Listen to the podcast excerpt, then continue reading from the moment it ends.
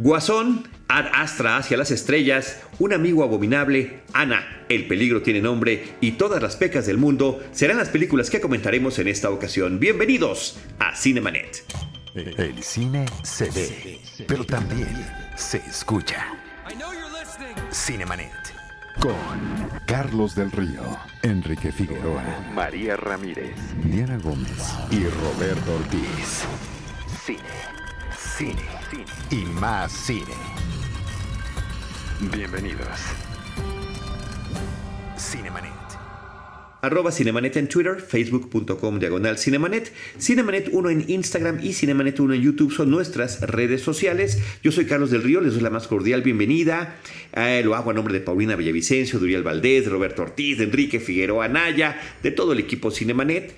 Y eh, me da muchísimo gusto darle la bienvenida de nueva cuenta a los micrófonos de Cinemanet a nuestro querido amigo Alejandro Alemán, el Salón Rojo, crítico de cine y un colaborador recurrente de este espacio cuando el tiempo lo permite. Sí, que cada vez se complica más. Pero hola, ¿cómo estás? Qué bueno que estás no, Te agradezco mucho porque tiene, estamos atravesando procesos de reflexión en Cinemanet de lo que viene a continuación, de cómo continuar, de cómo intentar continuar. Eh, gracias también a nuestro project manager, que es Omar Ah, Lara. Ya tenemos project manager. Siempre ha sido eh, parte fundamental de la producción desde hace muchos años, eh, junto con Paulina Villavicencio.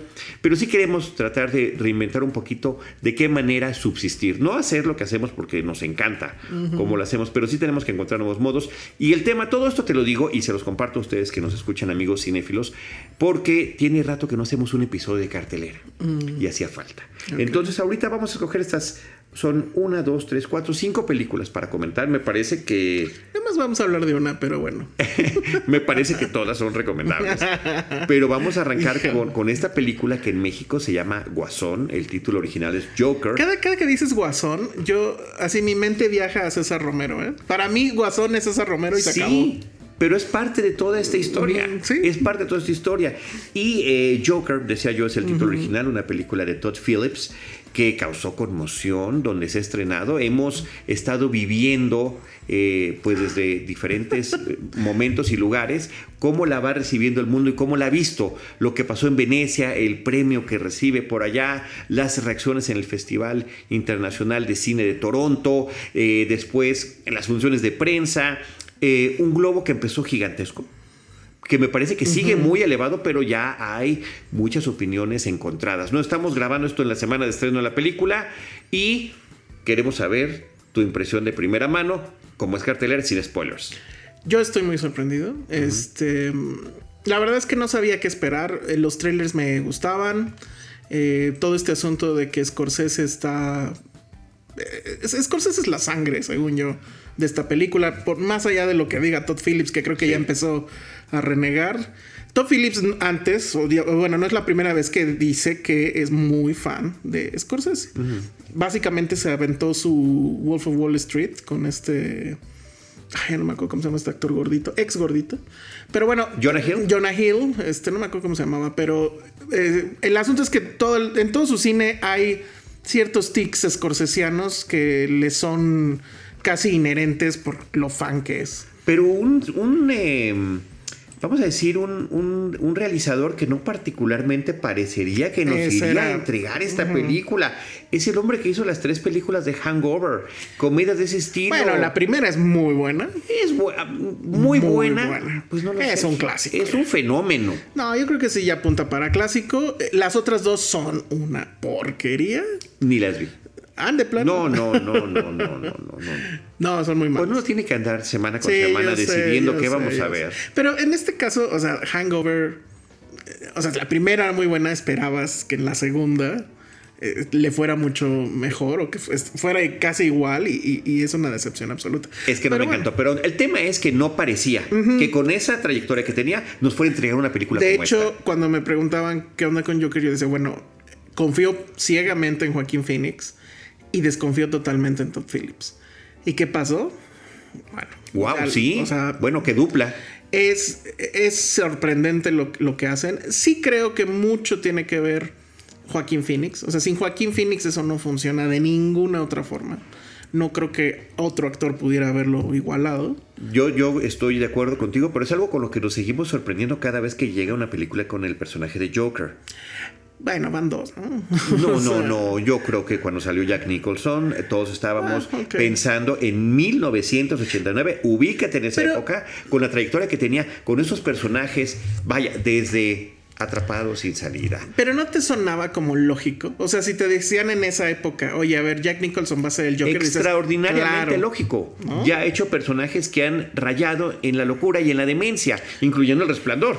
Ajá, o sea, en ese sentido creo que no era tan sorpresivo el tema. Creo que era más sorpresivo este Batman, ¿no? Michael Keaton, que lo fuera a hacer bien, ¿no? O que fuera a ser convincente. Y en este caso no que dudes de, de Joaquín Phoenix, pero no te esperas El nivel la de actuación que tiene. Exactamente. Sí. O sea, es- eso es lo que esa es la película para mí. Pero creo que también es una película, o sea, ya solo la he visto una vez y ya tiene un ratito, de hecho. Este, y o sea, la he seguido pensando, ayer ya finalmente escribí sobre ello y creo que lo que más me gusta es que más allá de que es una película pues sobre Joker y que es una construcción de personaje, origen, bla bla bla, lo que más me gusta creo es que es una película sobre una ciudad que, que, que va a arder.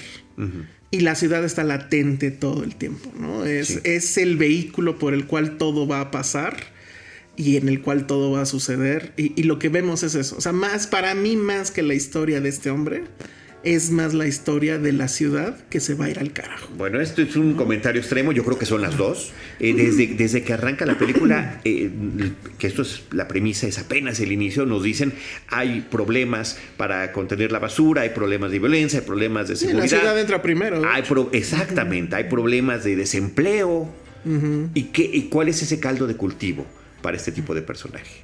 Y después empezamos a conocerlo, poco a poco. Esto es un poco como Joker Begins. Sí. Me parece que todo lo que hemos visto, esta risa enloquecida con la que hemos conocido desde César Romero hasta, hasta, Heath Ledger y- hasta Heath Ledger y demás, ¿no? incluyendo a Mark Hamill, eh, aquí es como la explicación.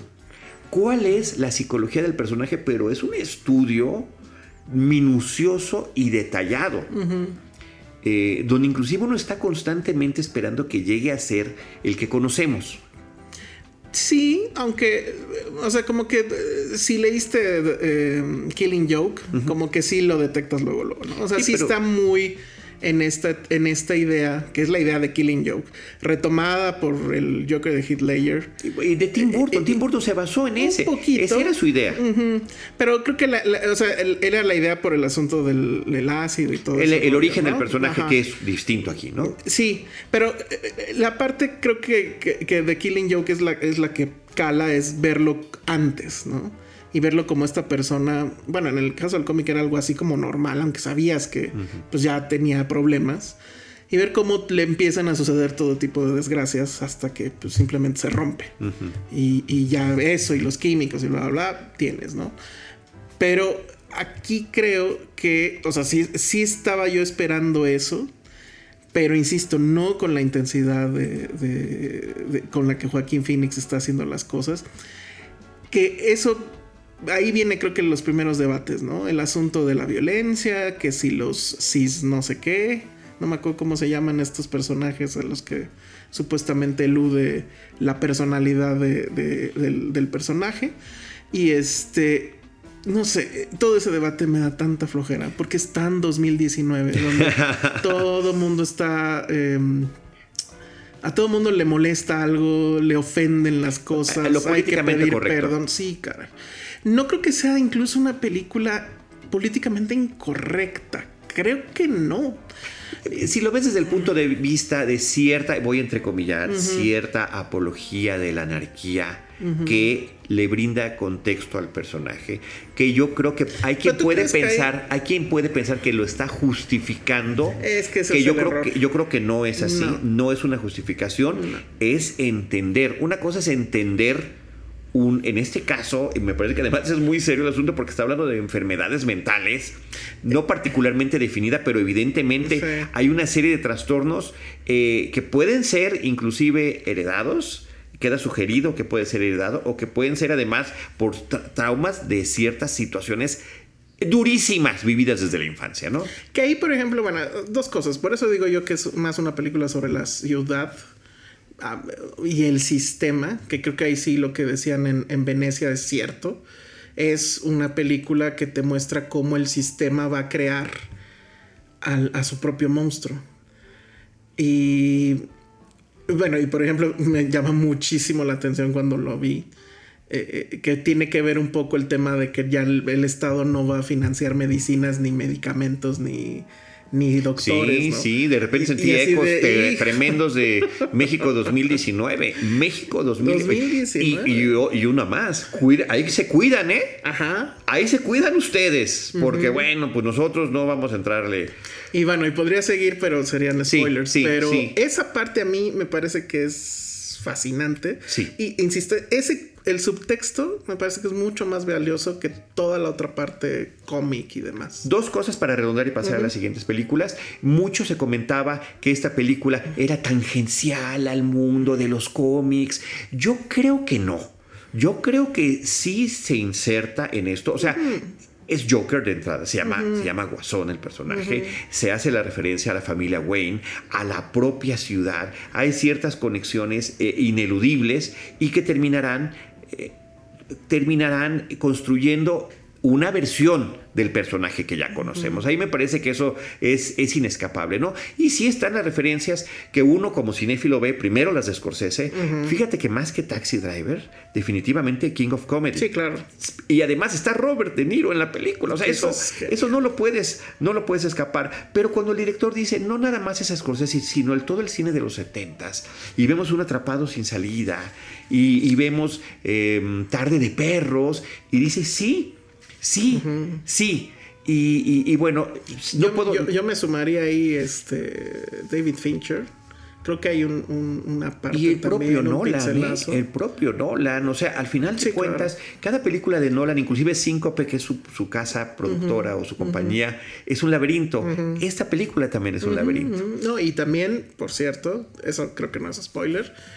Pues esperen el homenaje a Ledger, ¿no? Que creo que es muy claro. O sea, yo pensé que nada más yo me iba a clavar en eso, pero sí encontré gente que me dijo, sí, ahí, o sea, hay una escena donde dices, esto es un homenaje a, a Ledger, y hasta podríamos decir a Nolan, ¿no? Sí, no, yo Como creo que sí. reconociendo, porque yo sí creo eso, que, porque está este debate, a ver, Ledger o Phoenix, Eh, ¿cuál es el mejor? No, Mejor bueno, Joker. ese es, ese es. Lo vamos a dejar para otro día. Siempre, te queda, siempre se queda uno con lo más reciente. Yo me acuerdo Sí. perfecto cuando salió Jack Nicholson de Guasón, que era una opción obvia, una opción evidente, como tú decías. Eh, dije, ya nadie más va a poder interpretar a Joker. Nunca, nunca después de esto. Y después llega Heath Ledger. Y después de que ves a Heath Ledger dices, no, o sea, ya, ahí se quedó. Y luego viene Jared Leto. Bueno, no- nos brincamos a Jared Leto, que hizo, hizo, su, hizo su esfuerzo. Ah, hizo su luchita. Hizo su luchita, a mí me parece enternecedor.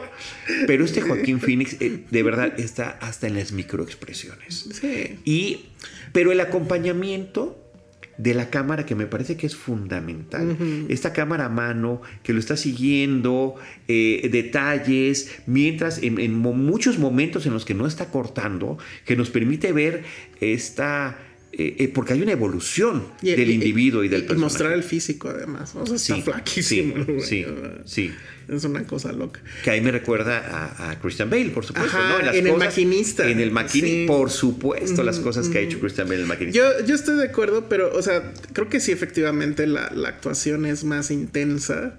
Pero sí es complicado decir quién es mejor, porque sí siento que sin, sin haber pasado por Ledger. No llegamos a eso. No llegamos a Sí, esto, ¿no? todos. O sea, y, y tienes que meter hasta César Romero. Pues sí. O sea, sí, no puede ser. No puede ser. Bueno, Joaquín Phoenix, Robert De Niro, increíble. Eh, Frances Conroy.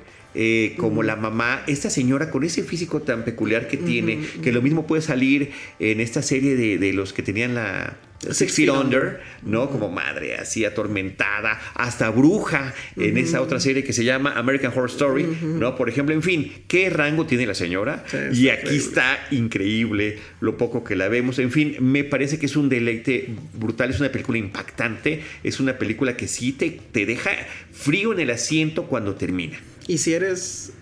o sea, bueno. Es una película que puede ver cualquiera. O sea, de hecho, mi papá la vio y le gustó, cosa que yo. Y, él tiene pues la noción básica de Batman, ¿no? Entonces eso es lo que necesitas, la noción básica de Batman y te va a atrapar. Eh, ya si eres más clavado en los cómics, me gusta que no tiene este asunto de ponerte referencias tan en la cara.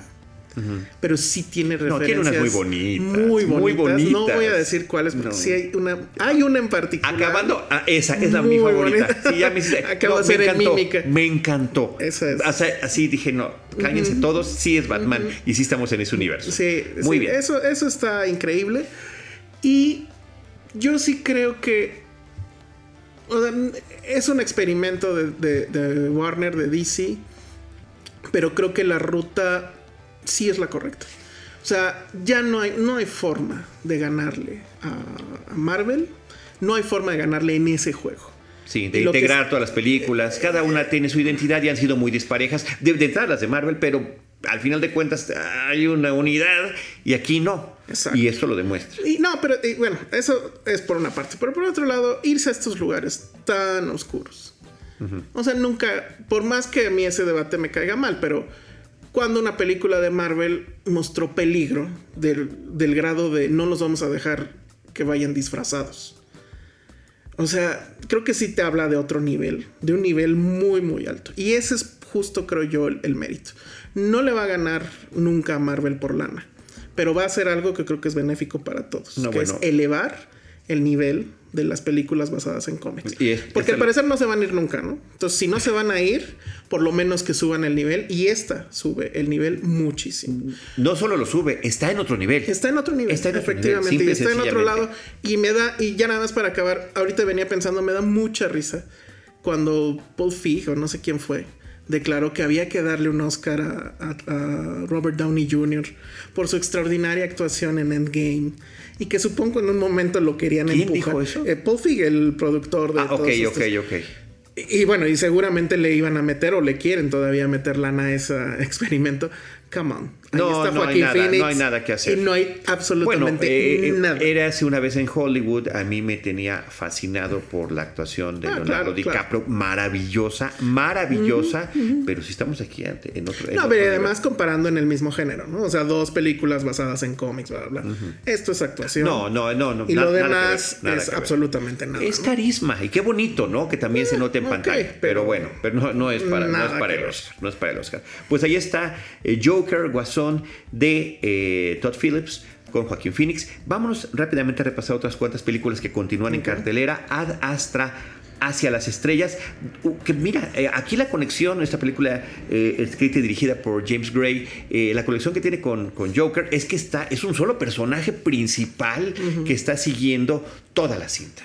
Bueno, y que además este, una de las mejores películas de Joaquín Phoenix fue dirigida por, por este mismo hombre, Two Lovers, no sé si te acuerdas de ella, con esta Winnie Paltrow. Y bueno, pues el asunto es, eh, con lo que llama la atención a Astra es por qué estamos en el espacio. Este director usualmente es de historias íntimas, de personajes que se quebrados o que poco a poco se van a ir a quebrar. Y aquí pues tenemos eso, ¿no? Que es... Eh, arranca quebrado, arranca quebrado.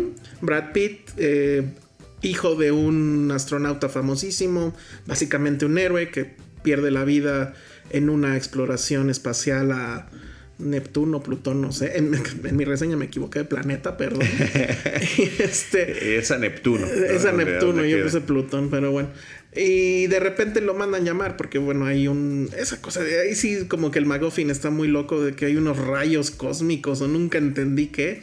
Pero el planeta está en peligro y lo necesitan porque no sé si eso ya es spoiler. no, no es spoiler, sí está en el trailer, ¿no? No sé, no he visto el trailer. Pero bueno, digamos que él tiene que mandar un mensaje al espacio y por eso lo llaman. Por eso lo escogen para hacer una misión, eh, pues a, recorrer prácticamente. Que, inicia con eso, ¿no? Manda un mensaje al sistema estelar. Y eso a mí me llamó mucho la atención porque dije, bueno, estamos en este futuro, no, no te dicen fechas, pero. dice near future, dice el futuro cercano. Donde ya te puedes ir a la luna como irse a Chapala, ¿no? Sí y hasta te venden tu cobijita en el viaje por no sé cuántos. 150 dólares. sí, la, cobija y la almohadita. Y la almohadita 150 dólares. Pero pues si estamos en ese futuro tan avanzado, ¿por qué no mandar el mensaje desde la Tierra? O sea, no había internet a Neptuno o lo que fuera. Yo, Pero bueno, yo creo que... Eso a mí me desconectó muchísimo. A ver, a mí, a mí qué bueno que lo mencionas porque es una constante de la película. Hay una serie de situaciones de... Es una película de ciencia ficción que nos gusta que sean explicadas. Me parece que le da... O sea, no sobreexplicadas como en El Marciano, que es muy divertida, muy divertido, que nos sobreexpliquen todo, pero que, oye, tienes que irte a Marte. O sea, yo tengo que sacar mis propias conclusiones, porque desde la Tierra no se puede mandar. Y si es necesaria una respuesta o un intercambio, necesitamos que estés allí. Si no, no tiene caso que hubiera sido. Es que no lo explican, no lo, explican. O eh, si yo voy a utilizar un propulsor em, o cierta propulsión o cierto impulso en el espacio, ¿cómo calculo mi trayectoria para ir hacia tal lugar? Yo, en serio, digo, en las de Marvel no es necesario, ¿no? Ahí es pura vacilada. Pero una película que nos está presentando todo con esta seriedad, que evidentemente está haciendo unos ecos increíbles, bonitos, me parece padres a 2001, Odisea del Espacio principalmente, pero al mismo tiempo está haciendo ecos de Apocalipsis, de Apocalypse Night, de Francis Ford Coppola, y me atrevo a decir que a lo mejor seguramente ese, nadie quisiera que lo, que lo interpretaran, pero hasta el abismo negro, Black Hole, la respuesta de Disney Star Wars, que tiene un una similitud muy particular con esta película, ¿no? Ahora, eh, Brad Pitt me parece que está increíble. Este hombre súper contenido, súper controlado. Sacado de. Eh, ¿Cómo se llama? La película de Buzz Aldrin y de. Ay, se me acaba de olvidar. Ahorita te digo cuál.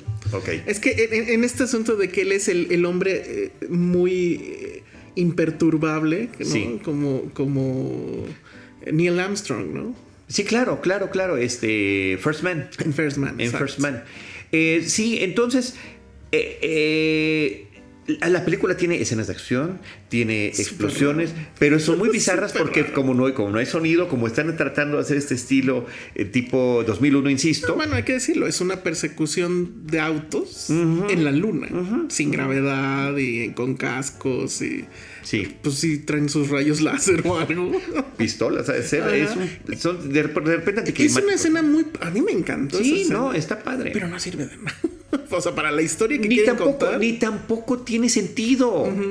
O sea, ¿cómo puedes tener instalaciones de esa importancia y de repente que hay piratas, ¿no? Bueno, pues. Que hay bandidos. Es como, oye, tenemos que llegar a no sé dónde y tienes que atravesar Tepito. Ajá. Pues oye, no le puedes dar la vuelta. Yo pensé eso. ¿eh? No, no es mala onda. Pues, ¿Verdad? Tal cual. Pero bueno, a final de cuentas es una película que te deja con otro tipo de reflexión. ¿No? Pero que sí me, sí me pesan mucho esas esa falta de lógica en la cuestión de lo que tiene que ver con la ciencia, sobre todo si de eso se trata la película, ¿no? Más o sea, yo ni siquiera lo pongo a nivel ciencia. El asunto es que la, trama, como te la platican y como te la muestran, pues sí empiezas a cuestionar muchas cosas que son a lo mejor tontas, como, oigan, ¿y por qué no mandan un fax, no? O algo. Este como que todos son pretextos para llegar a lo que quiere el director realmente y que es unir a, dos personajes. Entonces, y sacar obviamente ahí conclusiones que siento que el que estén en el espacio no les aporta demasiado. Si acaso, como diría un colega Ernesto Díaz Martínez, al final eh, me parece de, una película de Monty Python decían, bueno, y, demos gracias, que, ojalá haya vida inteligente allá afuera. porque la tierra está llena de culeros. Entonces, es como que ese es el mensaje, ¿no? Pero está entregado de una manera muy rebuscada. Oye. Yo no fui fan, la verdad. Ok, a mí me parece un esfuerzo interesante. No creo volver a verla, de verdad. no, creo, no creo volver a visitarla. Eh, Tommy Lee Jones aparece en la película, Donald Sutherland. Curioso porque los dos son Space Cowboys con Clint Eastwood. Y ya están bien viejitos. A mí me dio mucha mala onda ver a Tommy, Lee Jones. porque yo pensé que era el personaje. Y luego ya vi las fotos de la premiere. No, no, no. no, ya está. Bueno, Donald también. Pues sí, pero él como que ya lo había visto antes así, no sé. Pero yo no había registrado a Tommy Lee Jones tan Dos figuras muy importantes. No Country for Old Man, mano. Así es. Ad Astra hacia las estrellas, que es como se llama. Yo brevemente quiero comentar y recomendar Un Amigo Abominable. Abominable es una nueva animación de DreamWorks. Es, es la sección de cine de papá. Cine para papás. cine para papás e hijos. Bueno, aquí nada más hago el comentario ya, muchos quienes escuchan Cinema no lo saben. Yo voy con mi hijo a ver estas películas. Ahorita ya tiene nueve años y vio el póster y vio el trailer y dijo: No, este es para niños más chiquitos, papá. Ya no quería ir a verla. A final de cuentas la pasó muy bien. La película trata, eh, la película está ubicada en China Eh, eh, todo sucede en China con personajes chinos, eso me llamó mucho la atención. Digamos que algo así como lo que hicieron los de Pixar con Coco, por ejemplo, ¿no? Aquí toman el personaje mítico del Yeti, un Yeti que por alguna razón está en una gran ciudad en China, nunca dicen cuál, uno pensaría que es Hong Kong, pero nunca lo dicen. Y se encuentra con una niña, un poco como E.T. ¿no? Es la premisa de E.T. y ella tiene que ayudarlo a que pueda regresar pues a los Himalayas, que es a donde pertenece. La película es una road movie, que resulta eh, y que además tiene ecos muy bonitos y muy padres con eh, Cubo and the Two Strings. Ay, qué padre. Con Cubo y la búsqueda de Samurai. No tan profunda ni tan triste, pero el tema de la orfandad está, el tema de la música a través de un violín está, integran un una situación de magia eh, del Yeti y de su contacto con la naturaleza que al mismo tiempo es eh, pues un mensaje ecológico de, de cómo están las cosas hoy en día sin tener que gritarlo vamos a decirlo así. Y, eh, y, me, parece que, y además el recorrido físico que hacen por China te presenta unos paisajes que has visto en fotos cuando ves documentales, pero qué padre se ve cuando lo ves animado. Como en las películas de las mascotas, en la vía secreta de las mascotas, que ves un Nueva York idealizado, pero que sigue siendo Nueva York.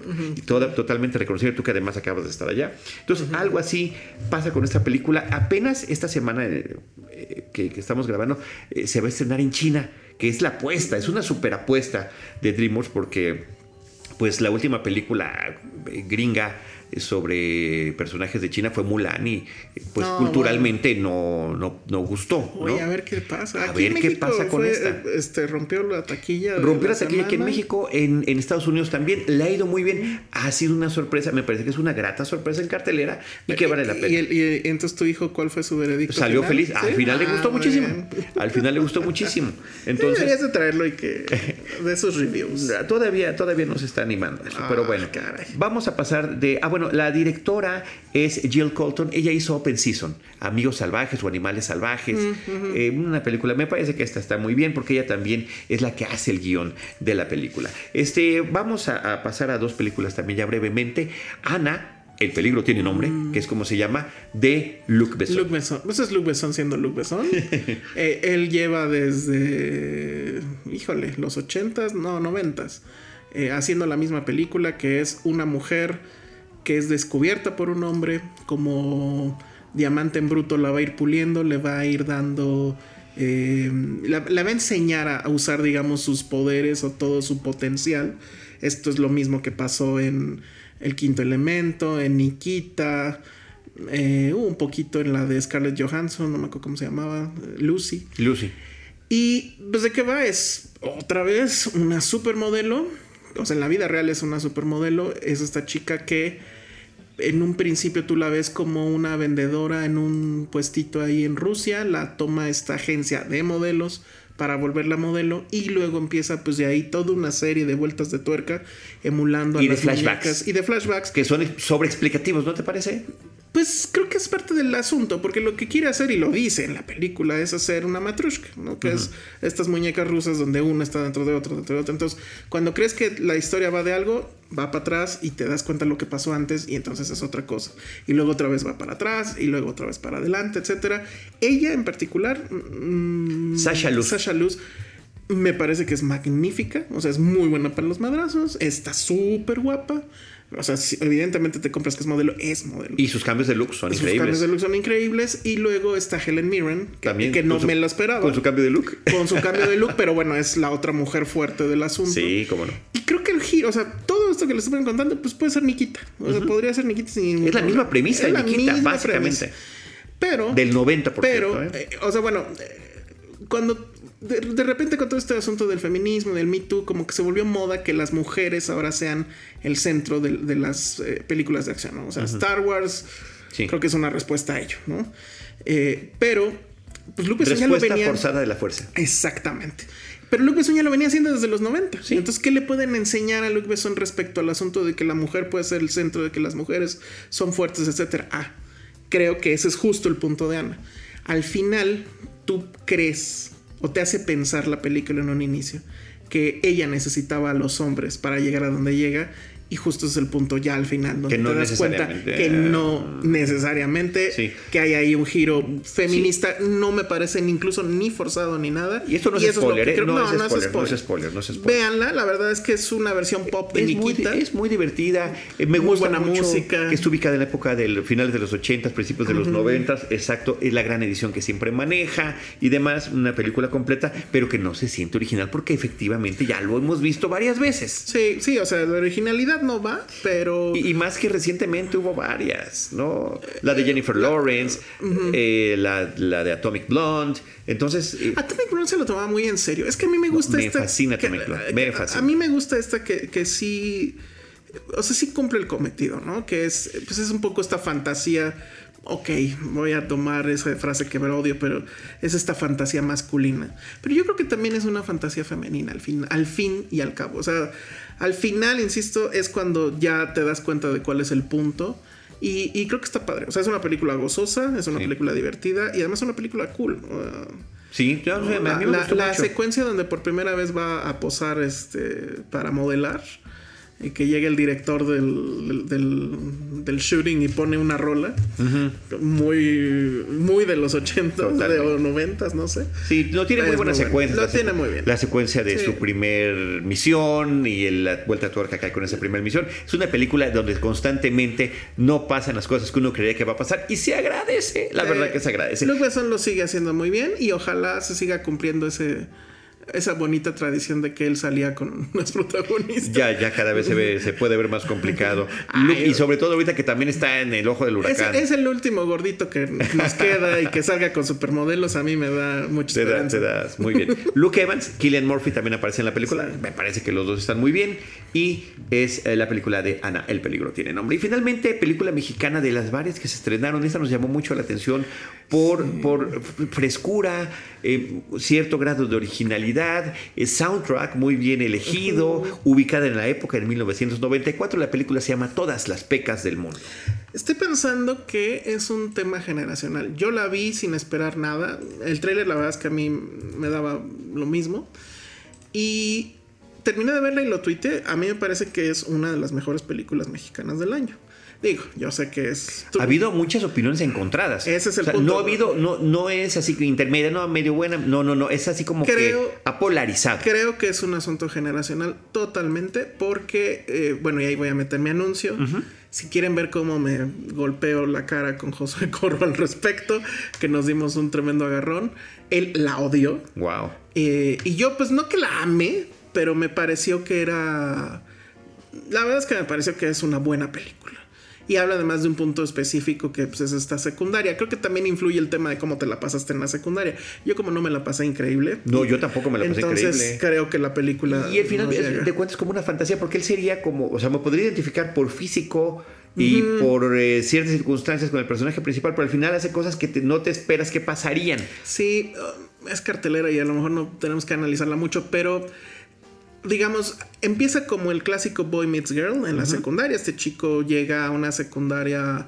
No, no entiendo si es a mediados del curso, no sé. Nueva sí, porque su papá constantemente está cambiando de, de- de ubicación de trabajo por su trabajo y, y él es, no es la primera vez que lo cambian de escuela a mitad del, del- curso, Es efectivamente. el nuevo a la mitad del curso y lo primero que ve es a la rubia, porque siempre hay una rubia increíble en todas las secundarias. Creo que si no hay una, no puede avanzar la educación en México, Que es Loreto Peralta. que es Loreto Peralta, que ya tiene 15 años, creo, más. Pues ya es adolescente. Ya es se una ve más adolescente. de como la vimos en. Exactamente. ¿Cómo se llama la No se aceptan devoluciones. Esa de con Derbez. Y di- bueno, y él con una con una seguridad que es extraña en este tipo de personajes. Dice Sam, "E- esta chica va a ser mi novia. ¿Tú tenías esa seguridad? No, no, nunca la tuve. No, levanté la mano porque, claro, solo vemos eso en el cine. Y de la que me acordé cuando lo estaba diciendo era de Wayne's World. Mm. Cuando Wayne la ve también a la que le gusta y dice, She will be mine. Oh, yeah. She will be mine. Y de inmediato alguien le dice, ni los, ni los sueños. ¿no? Y bueno, pues tú crees. She's out of your league. Como también esa otra película, ¿no? Y entonces, como que todo el mundo cree que la película se va a ir por esa onda clásica, donde incluso yo diría muy en las batallas del desierto de José Emilio Pacheco, al, al, libro al cual le hacen homenaje también en esta película, obvio, porque saben que se están metiendo en esos terrenos. Pero va a haber un giro que tiene que ver con el personaje, no voy a decir cuál, desgraciadamente, porque dicen que eso es un spoiler donde probablemente, eh, lo único que diré, no sea tan empático. O sea, es difícil empatizar al final con ese personaje. Por las decisiones que toma, etc. Y eso a mí me pareció tremendamente interesante. Porque no es una película de buenos y malos. Y no creo yo que un, un protagónico, y menos en estas películas, tenga que ser alguien con el cual tengas que ser empático a fuerzas. No va a suceder. O sea, es difícil ser empático con este chico. Pero la película tampoco va a condenarlo y lo va a mandar a la hoguera por lo que hizo y bla, bla, bla, bla, bla. Básicamente es un manipulador. Sino que va a decir, bueno, la adolescencia es eso. Porque, vamos, seamos sinceros, ¿quiénes no fuimos unos cretinos cuando fuimos adolescentes? Y al hay final quienes, hay quienes siguen siendo cretinos. Hay quienes se siguieron por ahí y hay quienes no. Y la película justo también. Habla de eso, sí. Habla de eso. Juega con eso, ¿no? Con ese epílogo que tiene, que es muy divertido también. Y bueno, a mí la verdad es que me encantó eso. Me parece que es una apuesta arriesgada que no hemos visto, por lo menos en el cine mexicano. Eh, y además es un género que no hemos visto. Ojalá hubiera más películas de este género de, de Coming of Age eh, que no fueran eh, comedias este, románticas y además que no sean de clase alta. Esto es clase media, o sea, no son ni pobres ni ricos. Probablemente Loreto Peralta sea la rica, que tampoco nunca falta, ¿no? La, la millonaria que está en la escuela normal, digamos. Pero este, ojalá que, la, que, el cine mexicano se vaya por esa ruta porque yo ya estoy hasta la madre de comedias románticas mal hechas.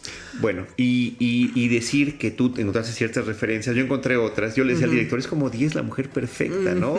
y, y él resulta que tenía otra, que es una película de otra generación, posterior, que es La chica de rojo. Es básicamente la misma ah, historia, básicamente la misma historia en ese sentido. Y también el elemento del western que mete, ¿no? es, el, es, el, es el forastero que llega al pueblo, que tendrá que enfrentarse a un duelo y que también, yo le dije otra película que no me acuerdo cómo se llama, creo que se llama Two O'Clock High o algo así, de adolescentes de los ochentas, que también se va a pelear un chico nuevo con el grandulón y, y, la pelea es a la salida, ¿no? Muy entretenida la película. Entonces, eh, tiene todo eso. Hay que decir quién es el director. Gibran Aswad. Gibran Aswad, que quién es Gibran Aswad, nadie sabe por ese nombre, pero si les decimos que es el editor de Güeros, de Drama Mex, de Voy a explotar, prácticamente las tres son coming muchísimas películas muchísimas, muchísimas ha sido nominado al Ariel creo que tres veces este creo que no lo ha ganado pero está en esta onda y además trae ahí, que no sé si se lo preguntaste, la película tiene una referencia a Alonso